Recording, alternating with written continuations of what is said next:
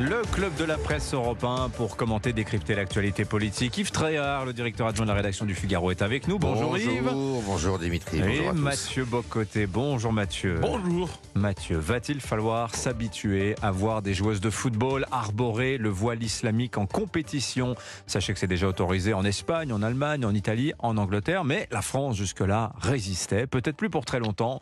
Le Conseil d'État a rendu hier ses conclusions sur le litige opposant la FFF, la Fédération française de foot, au collectif des hijabeuses.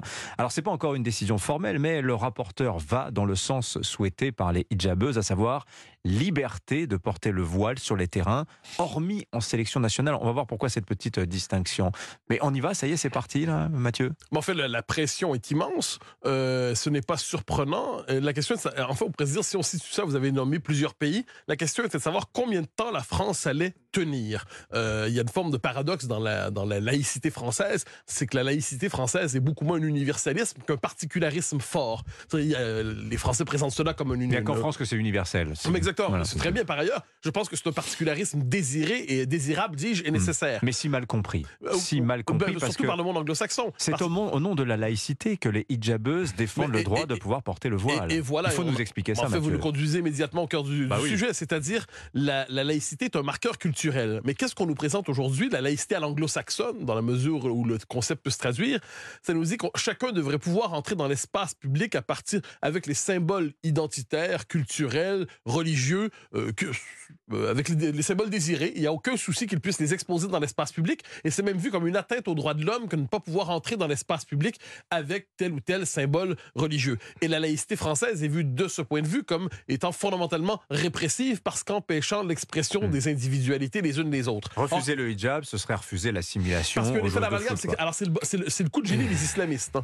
Les islamistes sont parvenus à dire si vous refusez le hijab, vous refusez les musulmans, si, les musulmanes. Si vous refusez le hijab, vous refusez euh, toutes les femmes musulmanes, quelles qu'elles soient. Or, or, ce ne sont pas toutes les femmes musulmanes qui réclamaient le droit de se présenter en hijab dans des compétitions sportives, mais on accorde aux islamistes le droit de dé- définir ce qu'est la véritable musulmane et qui ne l'est pas. Donc ça, c'est un, un coup de génie stratégique. Et ensuite, euh, quand un pays, se, on le voit dans le cas de la France ici, pouvait résister, pouvait tenir, mais de plus en plus, on sentait la pression Oui. de l'idéologie multiculturaliste par l'Europe, mais aussi par la gauche, et là, ça vient de pénétrer l'État. Mais le Conseil d'État est donc tombé dans le panneau, euh, Yves Alors Tréhard on va attendre la décision du Conseil d'État, mais généralement le Conseil d'État suit les, euh, Conclusion du rapporteur. les- ouais. les- les conclusions du, du rapporteur général.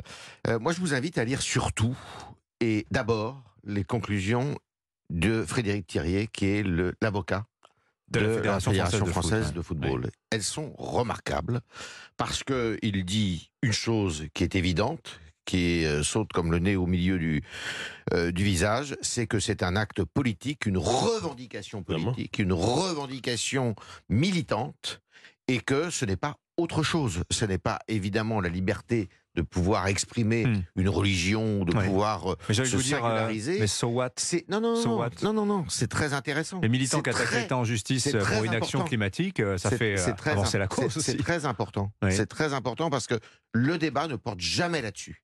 Le débat, il porte toujours sur, effectivement, une dérive à l'anglo-saxonne de la laïcité, une euh, revendication identitaire, mais jamais sur le terrain politique. À l'heure où aujourd'hui, en Iran et dans beaucoup d'autres pays, vous avez des femmes qui se soulèvent et qui prennent des risques pour justement qu'on arrache leur voile, qui est une, un élément de soumission, eh bien, dans un pays comme la France et dans d'autres pays en Europe, mais singulièrement en France, parce que justement, précisément, c'est le pays de la laïcité. Je vous rappelle Mhm. qu'il n'y en a pas beaucoup dans le monde, il n'y en a que deux.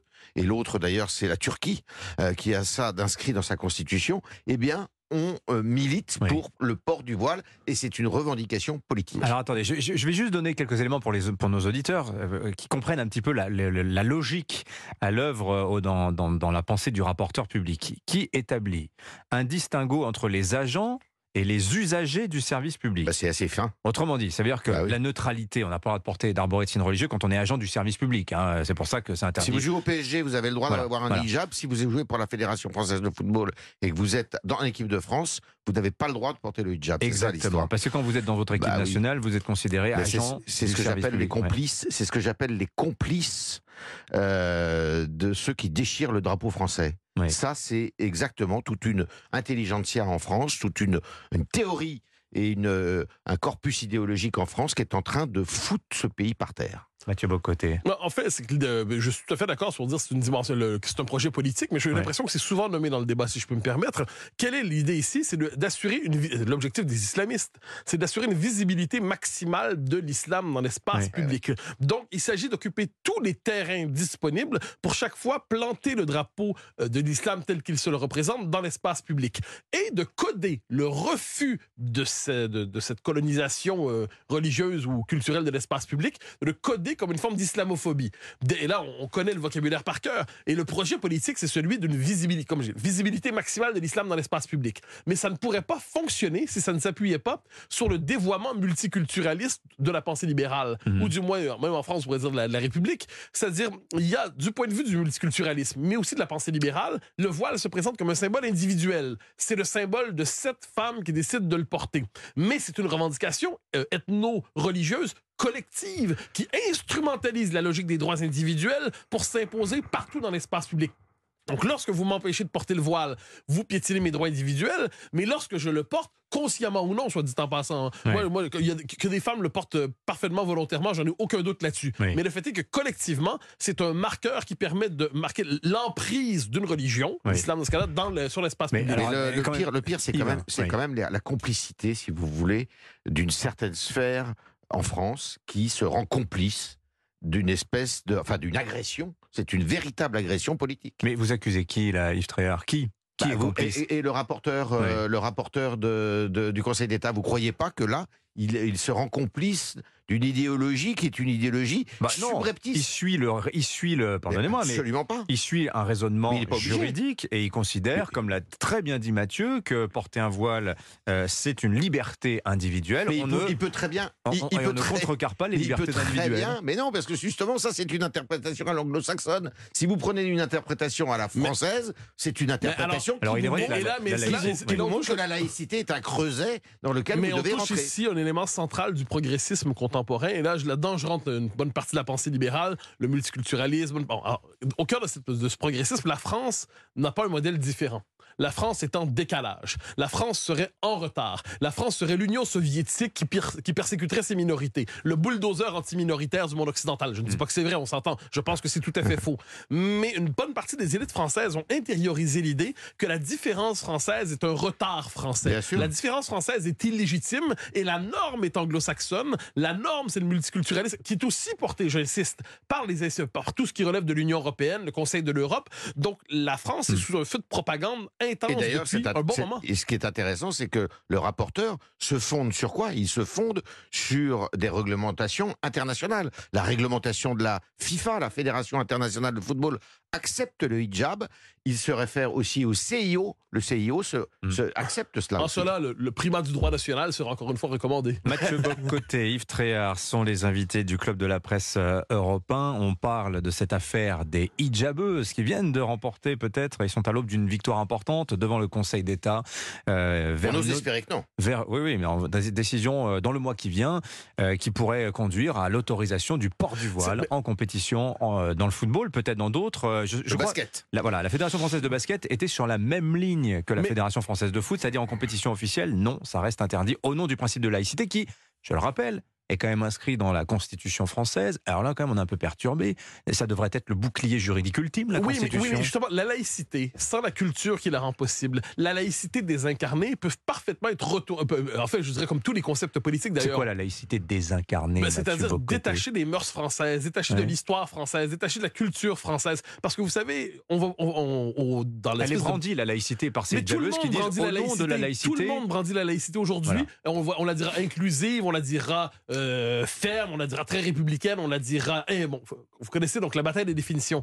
Le fait est qu'un concept dé- désincarné, détaché, puis j'ajouterais là-dessus, soit dit en passant, quand vous changez la population d'un pays, vous finissez par en changer la culture. Ça, c'est un élément qui me semble assez central. Mais il y a aussi, de ce point de vue, une forme de, de coup de force contre la culture française, Oui. parce que l'immense majorité des Français, globalement, ne sont pas favorables à cette colonisation de l'espace public par une idéologie religieuse, quelle qu'elle soit. Oui. Bon, mais qu'est-ce qu'on va voir ici? Le droit, entre guillemets, va se substituer à la volonté populaire et aux mœurs françaises. Encore une fois. Mathieu euh, Yves Tréhard. Euh, Juste allons un peu plus loin. Ouais. Derrière les hijabeuses, cette association Alliance Citoyenne, on en dit un mot. hein. Le Parisien en avait beaucoup parlé l'année dernière dans un grand article qui nous racontait que cette association euh, a été créée euh, à Grenoble. Elle défend un communautarisme à l'américaine. Elle est quand même considérée par les services de renseignement comme une des principales organisations soupçonnées de, de séparatisme en France. Et Gérald Darmanin s'était opposé à elle en disant euh, cette association fait pression sur les pouvoirs publics pour promouvoir des règles charia compatibles. Bah oui, c'est pas nouveau. Ça, c'est euh, malheureusement Quel ce programme qui se répand euh, dans la plupart des, euh, des quartiers en France où vous avez des associations qui se réclament justement de la liberté Oui. d'expression. le port La, la- la singularité piscine, hein. est une liberté qui doit être accordée aujourd'hui. Et je, je rejoins tout à fait ce que disait Mathieu tout à l'heure. On est dans ce contexte-là et de plus en plus, Hmm. la justice va être confrontée justement à des demandes de droits, puisque maintenant on peut plus distribuer d'argent. On demande des droits et on accorde des droits. Aux Voilà. États-Unis, on parle de pyromanes sociaux pour ce genre de profil qui poussent comme ça des causes, euh, qui débauchent, qui Oui. forment en plus des, des leaders. hein. Par exemple, Oui. euh, Founé Diawara, donc la leader, la leader des, des hijabeuses, est typiquement dans ce, ce genre de profil. Hein. Oui, oui, en fait, vous dites pyromanes sociaux, c'est une bonne formule. mais- Social arsoniste. Oui, oui, mais, mais ouais. dans- sur le fond des choses, ce sont, ce sont des activistes. Ce sont des activistes qui, faut- si on se met dans leur tête, dans leur esprit, ont une vision du monde. Cette vision du monde n'est pas compatible avec ce qu'on appelait traditionnellement la vision, la culture française.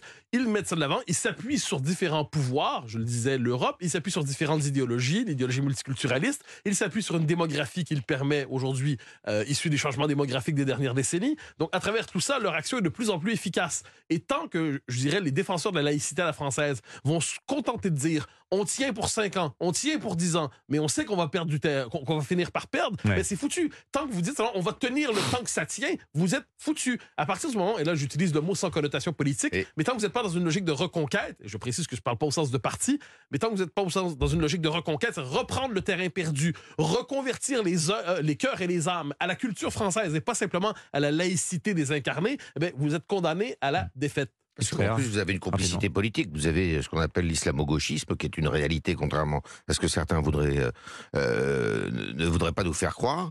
Eh bien, vous avez une complicité, ce qui fait que les idéologies qui ont disparu, l'idéologie communiste, les, idéologies de gauche, se sont, euh, ont été remplacées, suppléées par cet euh, activisme islamique qui est absolument euh, terrible et qui va, et, et qui va, qui va, qui, qui en est qu'à son début dans l'entreprise de destruction de la culture française. Il y a quelques minutes, Gérald Darmanin se dit très opposé à accorder aux femmes le droit de porter le hijab lors des compétitions de football.